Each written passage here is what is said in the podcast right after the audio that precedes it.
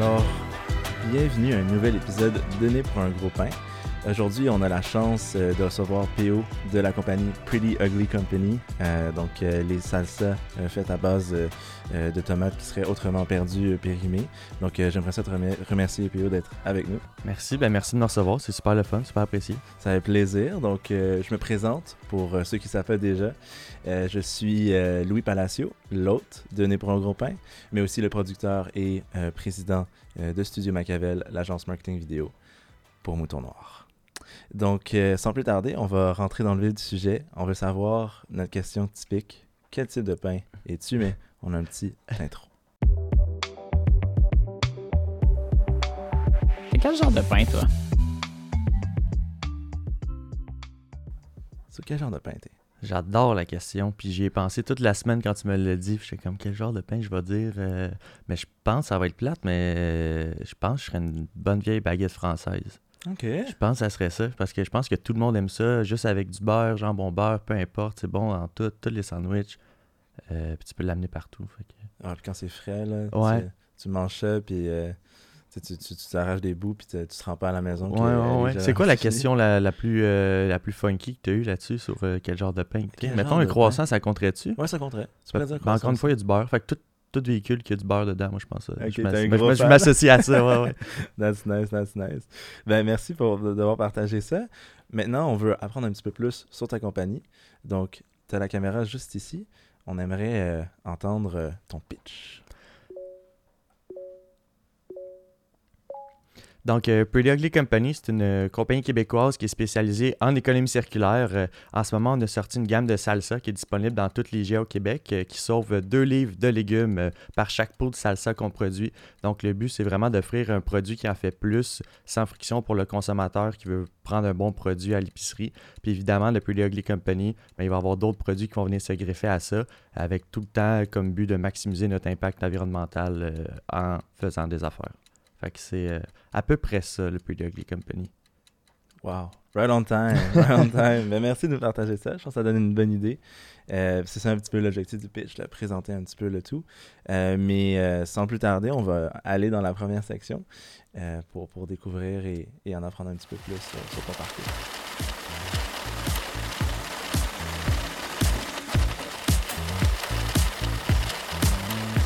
Comment tu gagnes ton pain? C'est simple. On veut savoir comment tu gagnes ton pain. Donc, d'abord, peut-être nous dire un petit peu, euh, comment tu as commencé ta carrière? Est-ce que tu es allé à l'université? Comment tu as commencé ça? Mm. Carrière, c'est un, gros mot, mais oui, allé, euh, on est allé à, l'université. Euh, je suis allé à Bishop en politique internationale puis euh, en économie, ce qui m'aide euh, à sa façon dans mon parcours entrepreneurial euh, au day-to-day, mais c'est surtout mon côté restauration qui m'a vraiment aidé à ce qu'on fait en ce moment, vu que c'est vraiment axé sur la bouffe. Donc, tout au long de nos études, euh, on a fait euh, 10 ans de restauration. Je dis on parce que c'est moi puis ma copine euh, qu'on s'est rencontrés en restauration, ça fait déjà 7 ans. Puis c'est vraiment l'amour de la bouffe qui nous a porté à nous lancer en agro, si on veut, en agroalimentaire avec un produit qui nous ressemble, vu qu'on a tout le temps trippé sur la bouffe. On- on- au début, on voulait ouvrir un restaurant, mais la COVID est arrivée, puis euh, thank God, on n'a pas... euh, on s'est pas ouvert un resto. Mais non, c'est ça, on a passé à peu près 10 ans en restauration à différents postes, serveur, gérant, on s'occupait de la carte des vins, puis tout ça. Euh, puis c'est là qu'on a vraiment réalisé qu'il y avait un gros problème de gaspillage alimentaire. Euh, c'est quand on travaillait en restauration, fait qu'on était confronté à ça au day-to-day. Puis on, on a toujours eu, voulu se partir en affaires, si on veut, puis on s'est tout le temps gratté la tête en se disant qu'est-ce qu'on peut faire de plus, qu'est-ce qui nous stimule, qu'est-ce qui est cool? Fait que quand on est sorti de l'école, puis on a eu notre job d'adulte, entre guillemets, euh, on s'est vite rendu compte qu'on était un petit peu hyperactif, puis qu'on c'était pas nécessairement pour nous, ou en fait qu'on qu'on n'était pas capable de vendre un produit dans lequel on ne croyait pas. Fait que rapidement, on s'est dit, ben on a tout le temps voulu se partir en affaires, on va se partir un produit qui nous ressemble, qui fait quelque chose pour l'environnement, puis qui, qui, puis qui, ben c'est ça, ben, qui nous ressemble. Fait qu'on s'est lancé là-dedans, puis c'est un petit peu en mettant tout ce qu'on a appris, que ce soit l'école, les jobs qu'on n'aimait pas, puis la restauration. On a comme tout mis ça ensemble, puis on a dit, bon, ben let's go, on fait quelque chose à notre image, parce qu'il n'y avait jamais quelque chose qui nous motivait assez. euh, juste pour se lever le matin, euh, surtout Lise là, qui se lève tard, là, mais avec la compagnie, elle se lève plus tôt. Mais c'est ça, fait qu'on a tout mis euh, côté restauration, école, job ensemble, puis ça fait, euh, on a une petite éclair de, peut-être de génie, l'avenir va nous le dire, là, mais on a, eu, on a eu cette idée-là, puis on s'est dit, garde, c'est parfait, on a 25 ans. L'année passée, on avait 25 ans. Fait qu'on s'est dit, ben c'est le temps de se lancer en affaires, puis si on se plante, ben on se plantera, mais il n'y a pas de meilleur moment pour essayer quelque chose. Puis est-ce que tu avais des modèles autour de toi qui étaient entrepreneurs ou juste comme ça, tu t'es dit c'était une bonne idée? Euh, entrepreneur, oui, mon père il a eu sa compagnie pendant très longtemps de produits dérivés quand on était plus jeune.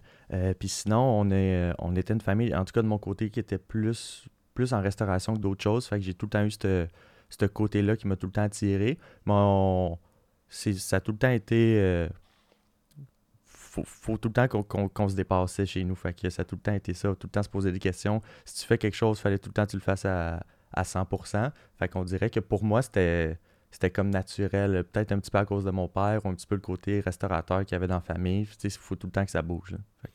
Puis c'est là aussi, j'imagine, il y a eu l'idée à la base de partir un restaurant.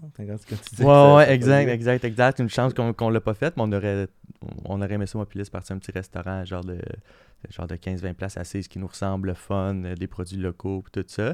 Mais on s'est dit que la salsa, c'était un bon véhicule qui nous ressemblait parce que tout le monde connaît la salsa, ça rassemble tout le monde. Euh, tu regardes un match de hockey avec tes amis, un match de soccer, première affaire que tu as, ben, c'est la bière, des chips, la salsa.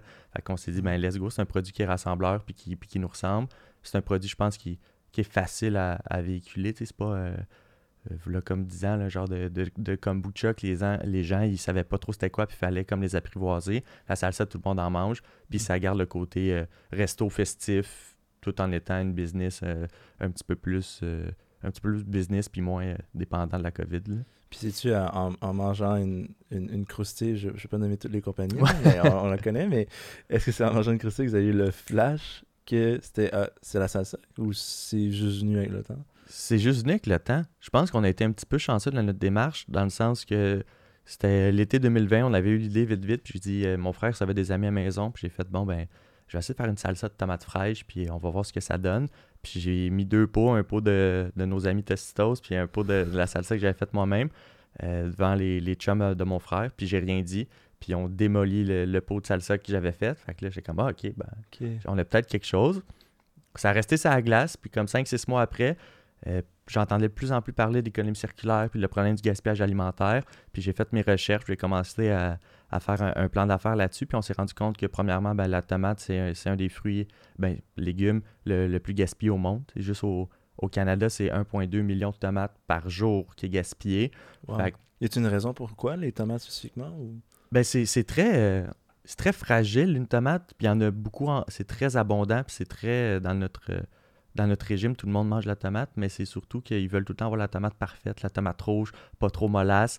Puis il y a tellement de sortes de tomates, puis il y a tellement de facteurs, puis ça bouge tellement vite que, ben, au volume, ça donne qu'il y a beaucoup, il y a beaucoup de pertes. Par exemple, euh, si avec les distributeurs avec qui on fait affaire, par exemple, si on va les, sauver directement dans un centre de distribution, qu'ils achètent ça de partout, d'agriculteurs, peu importe, euh, s'ils reçoivent des palettes de tomates qui sont déjà mûres, ben, eux, ils savent qu'ils n'auront pas le temps de revendre la palette de tomates à les Sobeys, IGA, Métro, peu importe de ce monde. Fait qu'ils vont même pas prendre la peine des trios, peu importe. Ils savent qu'ils n'auront pas le temps, fait qu'ils vont lécher. Fait on a appris ça. Plus on faisait nos démarches, plus on a appris à quel point c'est la pointe de l'iceberg, qu'est-ce qu'on connaissait. Puis finalement, le gaspillage alimentaire, c'est énorme. Fait que la salsa, ça s'est avéré être, je pense, un des meilleurs véhicules pour sauver le plus de légumes possible parce que c'est deux livres de légumes qu'on sauve par pot, c'est 85% de tomates. On met beaucoup, beaucoup, beaucoup de légumes dans notre pot de salsa. Tandis qu'il y a d'autres produits que c'est peut-être un petit peu plus compliqué d'avoir un produit que tu peux dire qu'il est 100% fait d'économie circulaire dans le fond des légumes rescapés. Tandis que nous, on a trouvé un produit euh, un peu par chance, mais qui, qui en faisait vraiment, vraiment plus.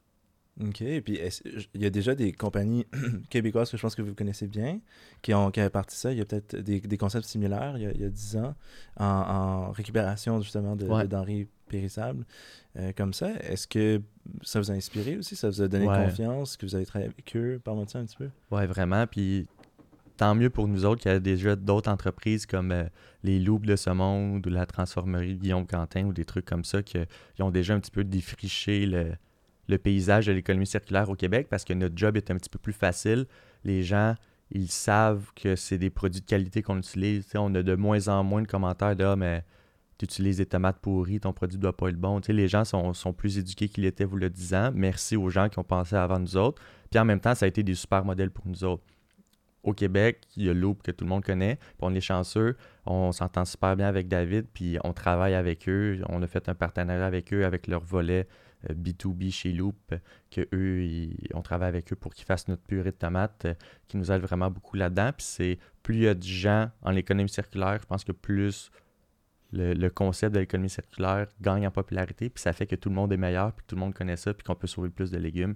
Je pense qu'il n'y a pas encore de compétition en économie circulaire. Je pense que plus il y a de gens qui œuvrent là-dedans, mieux c'est pour tout le monde, puis on s'entraide toutes. C'est vraiment. Euh, on a vraiment été impressionné en affaires. Tu souvent, ben, mon père, par exemple, qui disait en affaires, euh, les gens sont rough, faut pas que tu fasses confiance à tout le monde, tout ça. Puis c'est vrai dans certains domaines, mais quand tu regardes les jeunes entreprises en agro, puis surtout en économie circulaire, le côté entraide, puis comme, je vais te présenter lui, on va s'aider, on fait une collaboration, euh, etc., est vraiment, vraiment présent. Puis c'est, on été agréablement surpris. Puis sans, sans, ces gens-là qui avaient été là ou qui nous ont aidés, ben on ne serait pas ici déjà à un an. Euh, c'est vraiment important la communauté. C'est un petit peu le principe de base de l'économie circulaire, Tu ne crées pas vraiment ou pas au complet ton produit, donc tu dépends aussi d'une certaine collaboration. Mm-hmm. Puis pour quelqu'un qui ne connaît pas l'économie circulaire, sais, le, le, terme, je pense, est de plus en plus connu, mm-hmm. mais comment tu, tu, expliquerais ça pour quelqu'un qui est nouveau? Ben, c'est donner une deuxième chance ou réutiliser quelque chose pour y donner une deuxième vie. Que nous, dans notre cas, c'est des légumes ou des, euh, des aliments qu'on peut consommer, mais je pense qu'on peut utiliser l'économie circulaire dans d'autres domaines aussi. Mais c'est vraiment prendre un déchet d'une entreprise puis la ramener dans la boucle ou dans l'économie pour pas que ça soit juste un déchet puis une perte parce qu'il y a tout le temps quelque chose à faire avec ça. Ça peut être, euh, on pourrait dire des friperies par exemple, ça peut être une sorte de forme d'économie circulaire. Tandis que nous, ben, c'est les surplus des uns, ben, pour nous, ça fait des super bons produits. Puis on, les réinjecte dans l'économie, puis ça crée de la valeur, puis ça crée pas des pertes. Puis avant de passer à la prochaine section, j'ai une question que j'aime toujours bien poser, c'est est-ce qu'on est né ou on devient entrepreneur? Selon toi, vous êtes deux en plus, est-ce que tu aurais une réponse différente, tu penses? C'est une bonne question. C'est une, bonne question. Je pense que ça doit dépendre de, chacun. Euh, mais je pense que tu dois l'avoir un petit peu en toi, à la base, au début. Tu avoir le côté un petit peu euh, de vouloir te dépasser, de vouloir en apprendre plus, de vouloir connaître le plus de gens possible. Puis peut-être un côté, j'allais dire rebelle, mais pas rebelle, mais juste comme faire quelque chose à ton image, puis tu veux faire quelque chose qui te ressemble selon tes critères à toi, puis tu veux pas prendre aucune euh, bullshit de personne d'autre, puis tu sais qu'il y a comme c'est toi le meilleur pour faire ça, fait que tu veux le faire toi-même. Mais je pense aussi que qu'est-ce qui fait les bons entrepreneurs, c'est d'être capable de prendre tout ce que tu as vécu dans ta vie pour répondre à un problème que toi tu as vécu, puis c'est avec ton expérience que tu deviens entrepreneur parce que je pense pas que tu peux étudier, être entrepreneur, puis du jour au lendemain être un bon entrepreneur. Oui, ça va t'aider, mais il faut vraiment que tu sois une éponge, je pense, dans ce milieu-là. Absolument. Puis te, te dire rebelle, nous, on aime bien le terme mouton noir. Ouais, exact. on va à fond là-dedans avec ces donc c'est super intéressant. Mais c'est ce qui m'amène tranquillement à notre prochaine section. Tu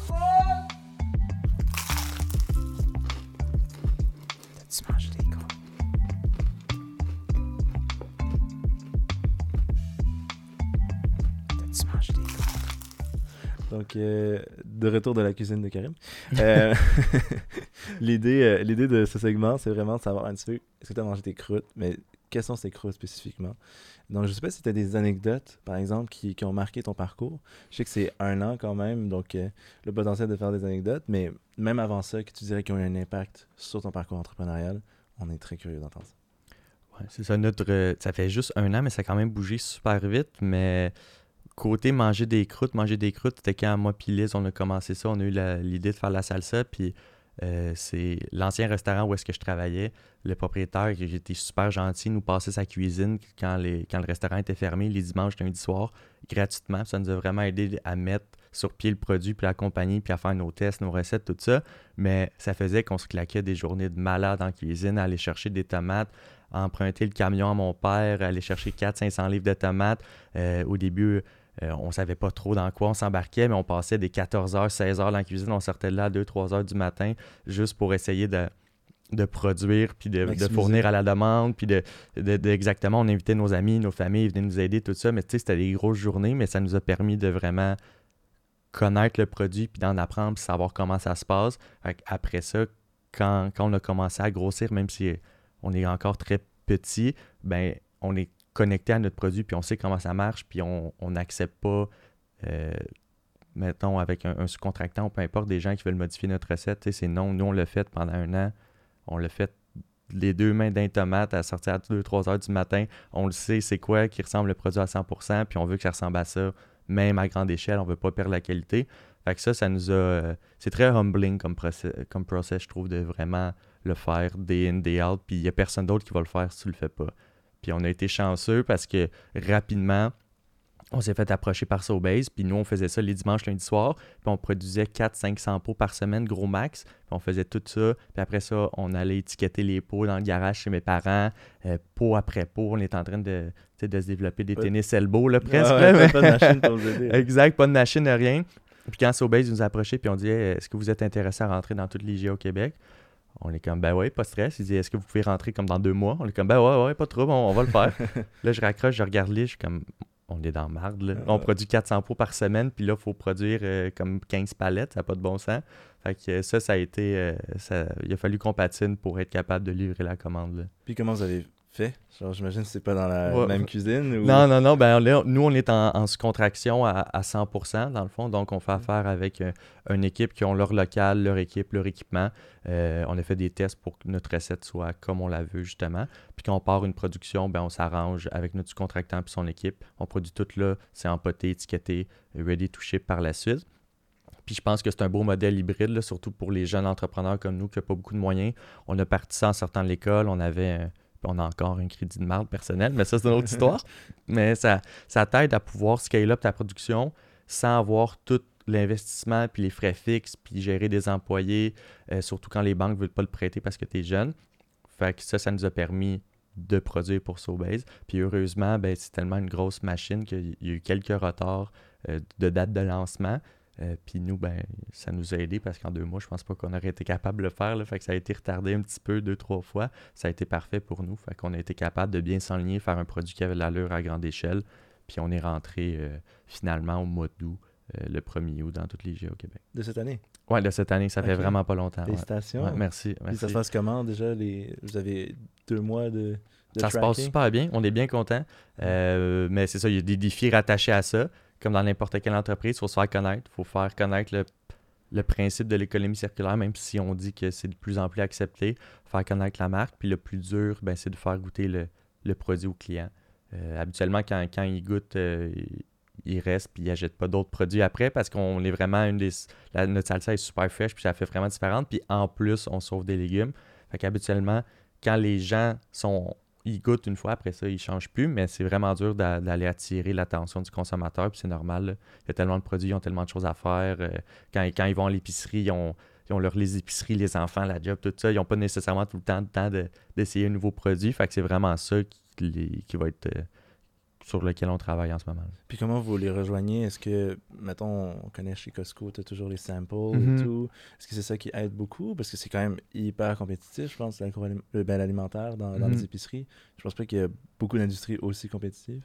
Non, je pense que c'est vraiment une des plus compétitives. Puis une des industries qui demande euh, le plus d'investissement. C'est très capital intensive comme, comme, comme industrie en général. Tu as beaucoup de frais euh, upfront, puis beaucoup de frais tout le temps qui se rajoutent, qui se rajoutent, qui se rajoutent. Mais ouais, je pense que ça, passe par les dégustations, puis être présent en magasin, puis être proche autant de l'équipe euh, qui travaille sur les planchers, que ce soit dans une petite boutique indépendante, dans des épiceries zéro déchet, que dans une grosse chaîne comme les GA. Euh, eux, ils travaillent comme des, comme des fous là, sur le plancher. Là. Ils sont low staff partout. Fait que faut, faut que tu démontres que, que tu es là, que tu comprends la réalité, puis faut que tu leur en donnes, faut que tu les aides. Puis des dégustations, là, on est content, ça recommence là, après deux ans qu'il n'y en a pas eu. Mais tout le monde dit que c'est que c'est vraiment la clé là, pour faire goûter ça. Là, on a fait une coupe de marché cet été, des dégustations dans des petites boutiques, puis tu vois vraiment la différence. Les gens, quand ils goûtent, puis ils sont capables de mettre une face en l'arrière du produit après aussi, ça fait vraiment toute la différence. Il y a encore plus envie de supporter puis, euh, puis s'investir mhm. dans, la compagnie. Puis je trouve ça intéressant, tu, tu m'as parlé juste avant aussi de votre processus un petit peu, justement, vous n'avez pas de capital nécessairement, vous êtes passé à travers des sous-traitants. Est-ce que c'est mhm. quelque chose que que vous voyez garder au long terme ou c'est vraiment juste pour les débuts, puis à un moment donné, vos marges vont pas être suffisantes? Euh?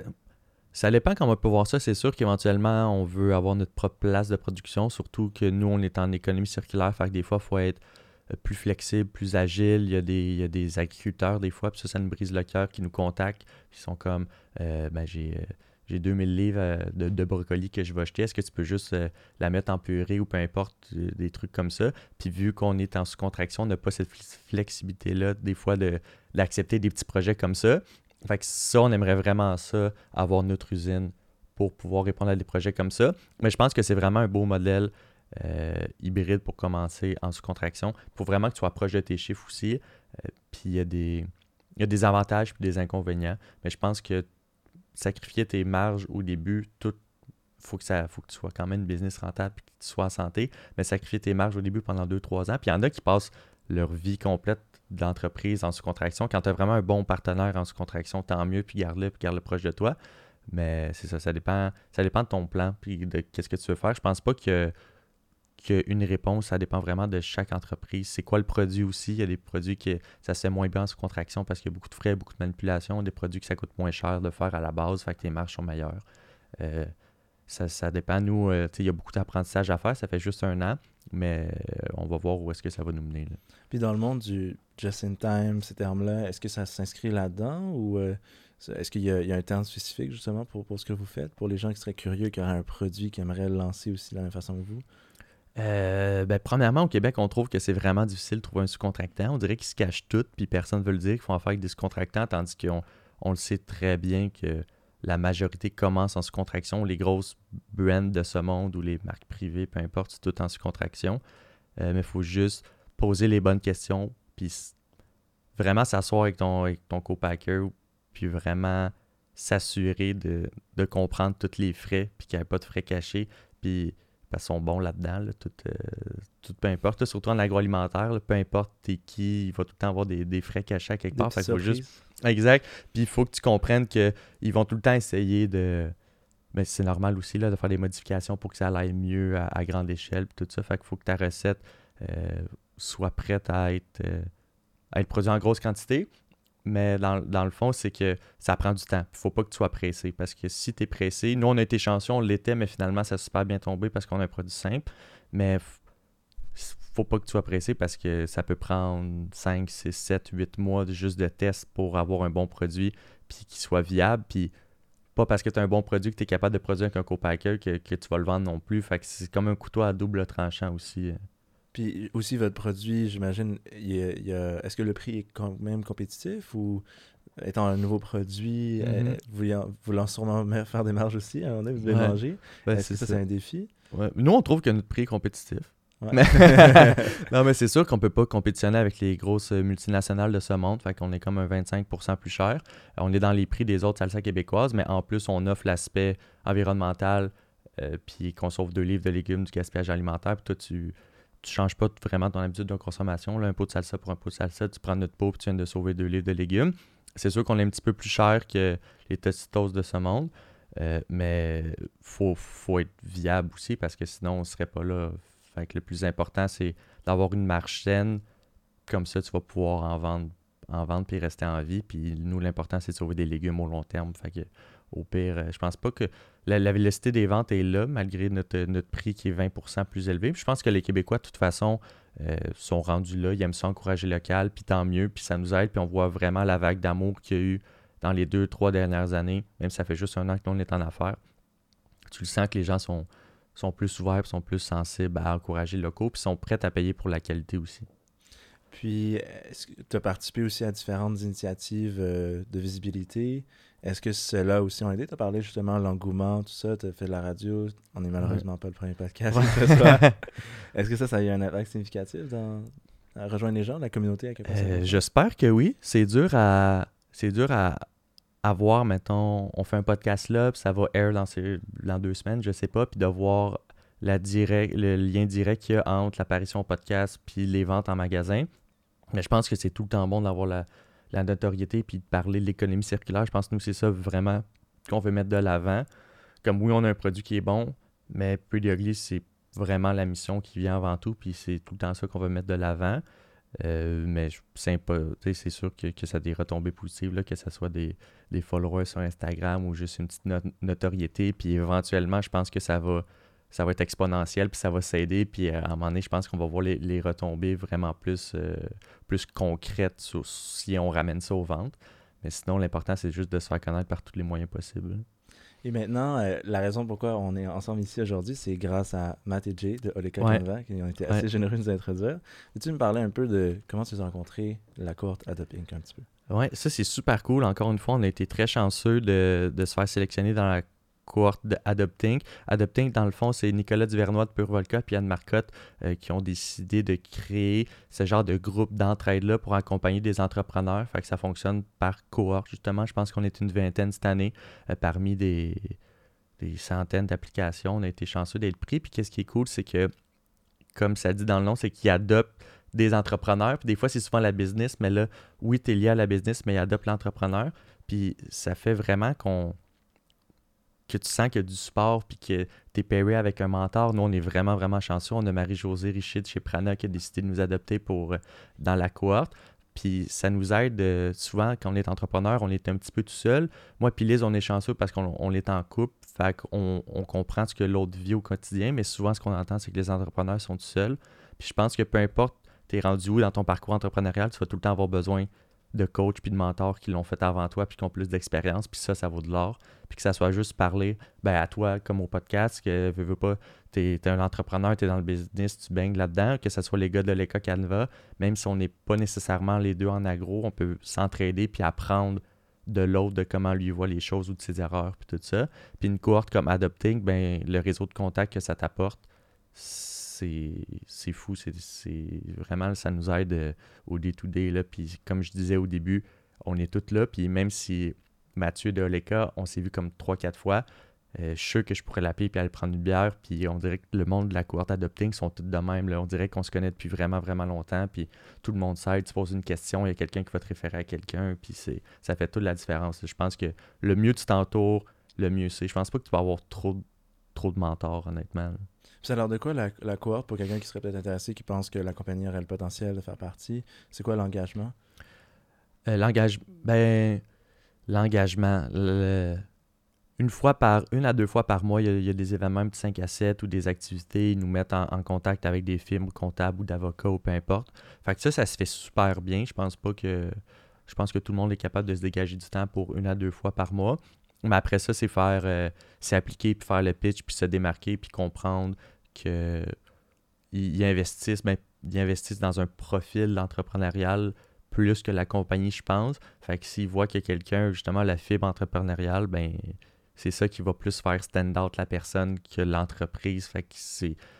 Je, je sais pas, nous, on a, on a appliqué puis on l'a eu tout de suite. Fait, on s'attendait zéro à l'avoir. Là. On était, on était même pas encore dans les. On était tout petit. On avait genre 15 points de vente. Fait que je pense que tout le monde peut tenter sa chance. Puis, euh, puis avoir l'opportunité.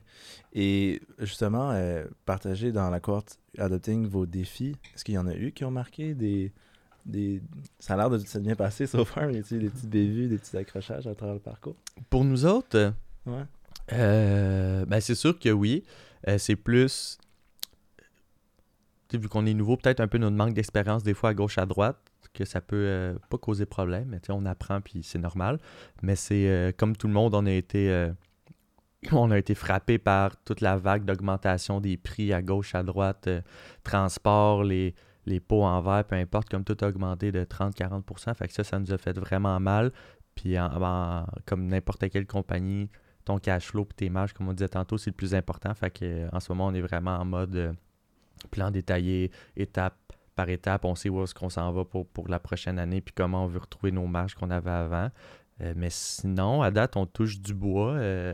Ça, ça va quand même super bien. là. Mais c'est sûr qu'il va en avoir là, des, des bad luck puis des affaires. euh, on espère euh, que personne euh, va avoir euh, un produit pas bon, peu importe. Là, mais à date, ça va super bien. là. Puis tu as mentionné plan détaillé, donc c'est peut-être ça un petit peu la clé. C'est peu importe l'impact qu'il va avoir, bien comprendre rapidement Mhm. comment ça va affecter dans l'entreprise. Ouais, et je pense que quand tu es un entrepreneur, tu es tout le temps en problème. euh, genre, faut tout le temps tu, tu résous des problèmes, tu es tout le temps en résolution de problèmes. solver. Ouais, exact. Fait que c'est juste ça de savoir qu'est-ce qui t'arrive en ce moment, puis est-ce que c'est bon, est-ce que c'est pas bon, puis où est-ce que tu t'en vas, puis il faut tout le temps que tu penses euh, moyen, court, long terme, faut tout le temps que tu sois en avance parce que sinon, si t'es euh, si trop le nez collé sur le tableau puis tu vois pas qu'est-ce qu'il y a autour de toi, ça va pas bien aller dans tes affaires. Là.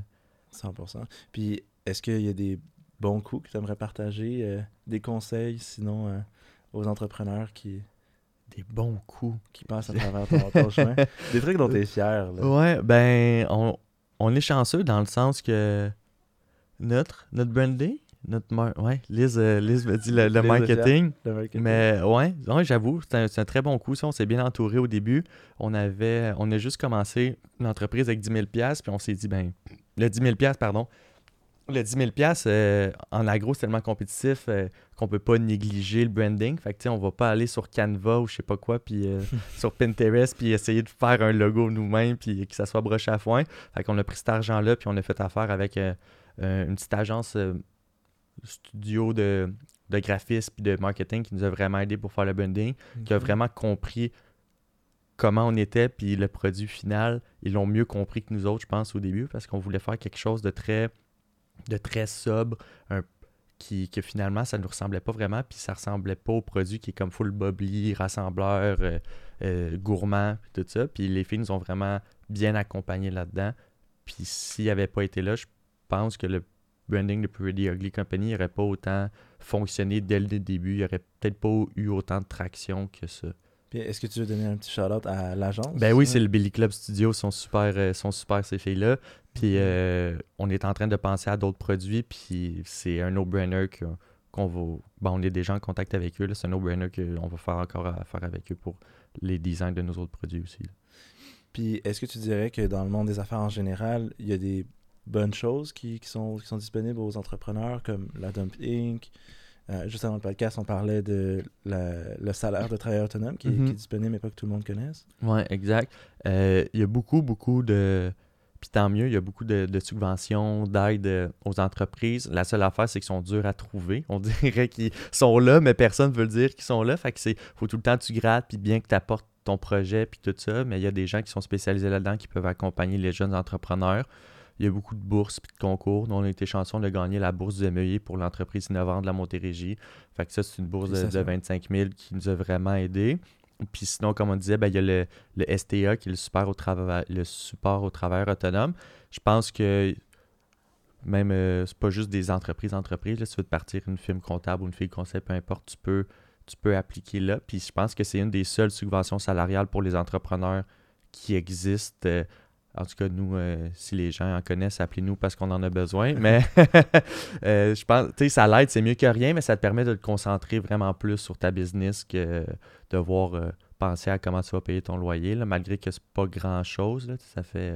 faudrait qu'ils revoient un petit peu le, le- le- la location à louer, mais ça nous aide vraiment beaucoup. Fait que le sport au travers autonome, il y a des bourses, il y a des accélérateurs dans plusieurs régions du Québec, là, que ce soit euh, le PME Montréal ou le DEL, qui est le développement économique de Longueuil, que nous, on a été chanceux d'avoir à nos départs, qui nous a aidés.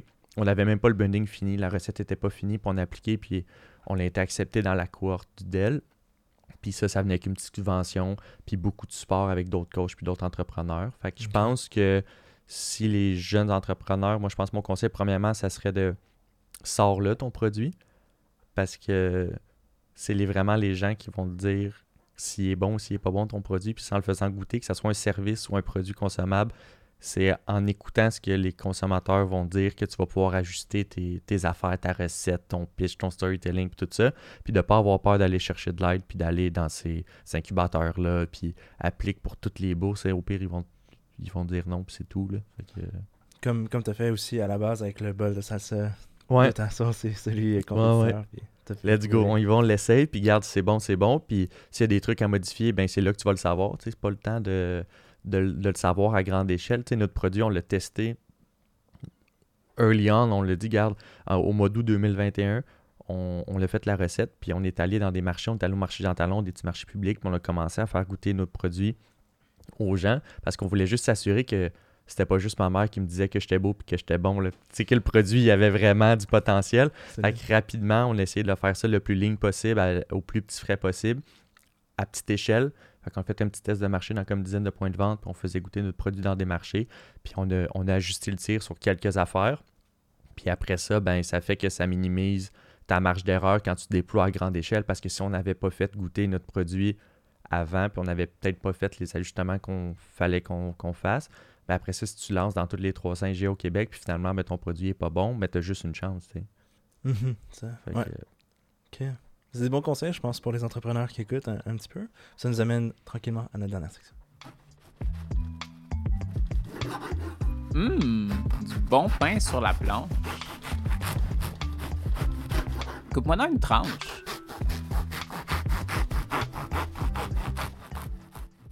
Toujours les, les belles visites en cuisine avec Karine, j'adore. Donc, Je l'engagerais, moi, là. ouais, hein? Ouais, en production, ouais, ça. c'est vrai, hein? C'est- J'aime bien ça. Tu travailles en restauration en plus. Ah ben là. Ça, ça tombe super bien. Euh, mais dans le fond, euh, la dernière section, l'idée, c'est du pain sur la planche. C'est quoi les tendances que vous percevez dans le marché? Tu as parlé de potentiels nouveaux produits. Brocoli, peut-être. on, va, on va du verre là-dedans. Qu'est- Qu'est-ce qui s'en vient pour vous? Euh, ben, nous, qu'est-ce qui en vient pour Ugly, c'est c'est de se faire connaître premièrement, mais nous, on a une vision pour créer des produits, c'est qu'on va, on essaie de regarder qu'est-ce qui se gaspille le plus, puis de penser à un produit qui pourrait régler ce, problème-là, puis pas l'inverse, de dire ah mais on veut partir, euh, on veut partir un smoothie, euh, puis après ça, tu essaies de, de trouver ce qui se gaspille. Tu sais, on veut vraiment faire l'approche inverse pour être sûr qu'on maximise notre impact en- environnemental. Puis l'important aussi, c'est que le produit soit bon. Mais là, c'est sûr qu'il y a des nouveaux produits qui s'en viennent pour Pretty Ugly euh, en 2023. Euh, Je le cacherai pas qu'il y a un super bon complément qui va avec la salsa, puis qu'on n'a pas encore, mais que euh, ça peut se tremper dedans. Fait que, euh, fait que ouais, on aimerait ça sortir euh, des, des croustilles. On est encore en train de penser à ça, mais je pense que ça s'en vient avec un aspect d'économie circulaire.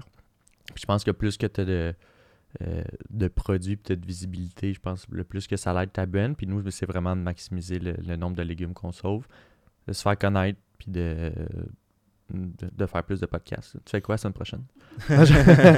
un autre? Quand les Ouais. sont là, on, on sera prêt. On va pouvoir goûter. Ouais. Mais justement, les, les c'est une autre game. Quand vous Mhm. apportez un, nou- un nouveau produit, comment vous assurez que ben, il y a le même succès que le premier produit? Si vous êtes fort en salsa, qu'est-ce qui vous Ouais. dit que vous allez être bon en croustilles ou est-ce que vous allez comme vous associer à quelqu'un qui fait des croustilles? Comment vous? C'est une, c'est une très bonne question. On n'a pas. euh, là, on commence à avoir l'expérience à comment un petit peu runner la business, puis euh, être capable de véhiculer le message de Pretty Ugly, mais sortir des produits, c'est un autre game aussi qu'on qu'on commence à apprendre. Puis justement, ben, l'importance de se faire conseiller de comment le faire, de comment faire ta commercialisation, euh, comment faire ta recherche et développement, tout ça. Mais euh, évidemment, nous, on, on va commencer en sous-contraction avec les chips. On essaie de regarder des gens qui peuvent nous aider à, créer un produit qui nous ressemble, qui est bon, puis qui va sauver quelque chose de l'environnement. Puis après ça, ben, c'est de, je pense, de bien faire ton étude de marché, puis ton, ta commercialisation ton produit, puis tout ça. Mais je pense que ça passe par le message de Pretty Ugly. Et C'est important pour nous d'avoir un brand qui est fort. C'est pour ça que c'est The Pretty Ugly Company, parce qu'on le sait qu'on va avoir d'autres produits. Fait qu'on pense que si notre brand mère, si tu veux, est fort, ben les autres produits euh, devraient bien aller. C'est sûr que la vélocité de chaque catégorie, chaque produit est différente, mais on se dit que là, les chips, je pense pas qu'on peut se planter tant que ça. C'est tellement collé avec la salsa, puis ça va bien avec la salsa, fait que je pense que ça va bien aller. Mais si on part dans quelque chose de flyé qu'on connaît pas du tout, là, c'est sûr qu'il faut faire beaucoup de- d'études, puis de, puis de regarder tout, euh, tout ça. Et est-ce que euh, le Québec, euh, pour l'instant, c'est ça, ça convient à vos ambitions, mais est-ce que vous regardez ailleurs aussi? Ah, c'est sûr. Ouais, ouais, c'est sûr. Là, on a pris euh, un nom anglais principalement pour ça, aussi parce que c'était accrocheur, ça dérangeait, puis ça représente en deux mots exactement ce qu'on fait. On prend des trucs clés, puis on fait quelque chose de beau avec. Fait que Pretty Ugly. Euh, puis ben, c'est sûr qu'après ça, le Canada anglais, éventuellement dans quelques années, euh, les States, ça c'est une autre bébite euh, en soi. Mais je pense qu'on a, qu'on a un brand qui, qui va être facilement exportable.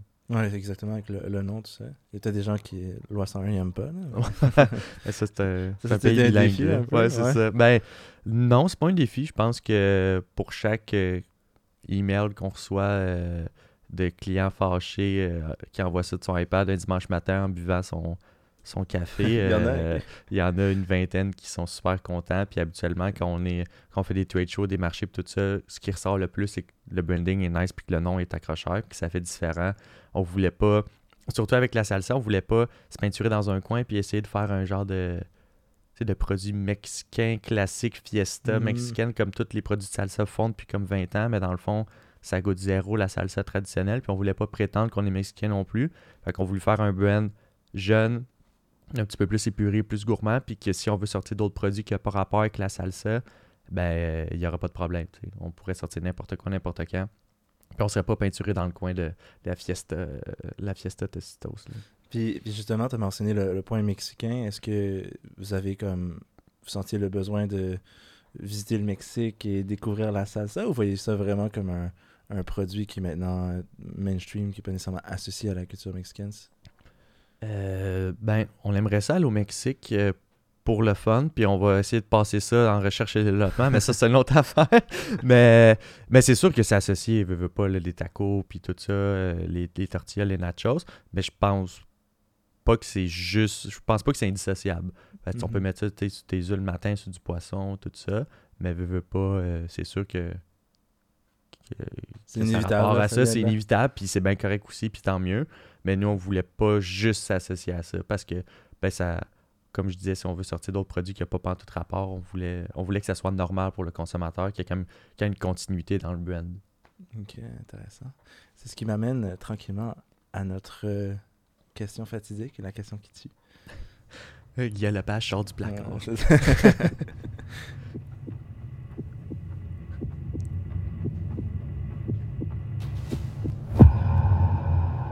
La question qui tue. Un rime plus dramatique pour celle-là. Euh, donc, ma question qui tue, c'est c'est bien simple. On, on les a comme évité de nom un petit peu, on est passé autour, mais quand on pense croustille, le, le nom, il faut le chercher, mais il y a un nom qui vient d'abord. Quand on pense à ça, c'est Tostitos, qui ont comme un- une hégémonie, je pense, assez euh, globale. Comment faire sa tête devant un, produit qui est comme frigidaire, un peu, qu'on a remplacé pour les réfrigérateurs? Euh, c'est une bonne question. Je pense que euh, nous, on va se concentrer sur ce qu'on a à faire, puis de s'assurer que la brand euh, a rempli sa mission de l'économie circulaire, puis qu'on se fasse connaître, puis qu'on soit capable d'être présent dans plusieurs points de vente, puis que ça aille bien. Puis après ça, ben, on s'en fout. Pas qu'on s'en fout, mais il faut pas trop se concentrer à eux ce qu'ils font, puis d'être juste nous-mêmes, puis d'être véridique, puis d'être transparent, puis d'avoir du fun en le faisant. Puis, euh, tu sais, on n'est pas là pour chercher nécessairement un exit, là, comme tout le monde dit, puis tout ça. On est là pour avoir du fun, puis avoir une brand qui nous ressemble. Puis après ça, ben, si on est capable d'être un petit caillou dans leurs souliers, puis qu'on les gosse, puis tout ça, tant mieux. Là. Je pense que les multinationales se font enlever de plus en plus de parts de marché dans peu importe la catégorie parce que les gens sont un petit peu tannés de ces, de ces produits-là faits euh, ultra commercial qui goûtent un peu. L'industriel, le chimique, tout ça. Puis nous, on a été capable de, de prendre une recette puis un produit, puis vraiment de garder l'essence du home cooking qu'on avait, puis de la mettre à grande échelle. Fait que nous, c'est ça, on va se concentrer sur ce qu'on a à faire, puis euh, tant mieux euh, si on attire leur attention. Puis sinon, je pense pas qu'on peut se comparer parce qu'on on a zéro, zéro les, les mêmes, euh, les mêmes moyens financiers. Là. Puis, ouais, non, c'est ça. Puis, est-ce que si, mettons, Tostitos, grâce à vous un peu, arrive avec un produit d'économie circulaire, vous allez faire comme Ah ouais? Ou euh, Là, ça ferait ça comme positif C'est sûr que ça ferait chier, mais si eux le font, ça veut dire ben, qu'on avait une bonne idée à la base. Fait que, Mhm. euh, fait que tant mieux. Puis, ouais. Puis, d'une certaine façon, eux, ils peuvent être. Finalement, c'est eux qui se retrouvent avec la pâle imitation de, de ce que vous faites vraiment vous bien aussi. Mhm, Exact. Puis hab- habituellement, c'est pas les grosses, grosses multinationales qui sont les plus innovants non plus. Fait que ça m'étonnerait qu'ils le fassent, malgré que ça serait bon pour la planète tout entière. là. Fait que euh, s'ils le font, tant mieux pour vrai. Dans, dans chaque côté, il y, a, il y a un positif. je pense. Ouais, ouais. Puis, ça m'amène à ma dernière question euh, euh, importante euh, du, du podcast. Est-ce que le Québec est né pour un gros pain, selon toi? Je pense que de plus en plus, oui. Je pense plus qu'on est né pour un petit pain. Puis quand tu regardes dans différents, dans différents domaines, là, que ce soit Moment Factory, le Cirque du Soleil, on dirait que c'est vraiment, on est, on est super créatif au Québec, peu importe le domaine.